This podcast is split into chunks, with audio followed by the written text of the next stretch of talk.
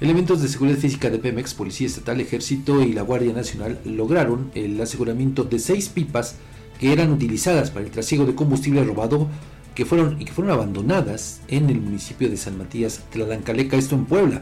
Los hechos ocurrieron durante un operativo implementado sobre el derecho de vía de Pemex como parte del plan de coordinación Fuerza por Puebla para combatir el robo de hidrocarburos en ductos de esa empresa. De acuerdo con los reportes, al percatarse de la presencia policíaca y militar en la zona, los delincuentes dedicados al huachicoleo optaron por dejar las seis pipas con capacidad para transportar el combustible hurtado.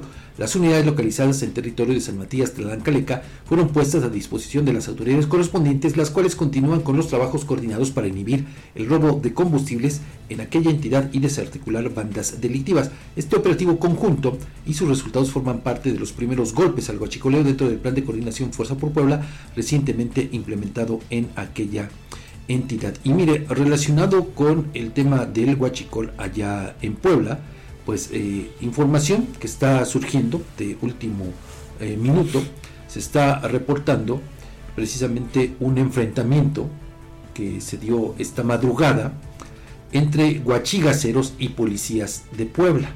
Esto en San Francisco Ocotlán, en Coronango, en aquella entidad. Bueno, pues ahí, después de este enfrentamiento, de acuerdo con la información disponible de última hora, pues es que estos delincuentes, los guachigaceros, dejaron abandonado por lo menos un camión cargado ya con el gas que habían robado en uno de los ductos.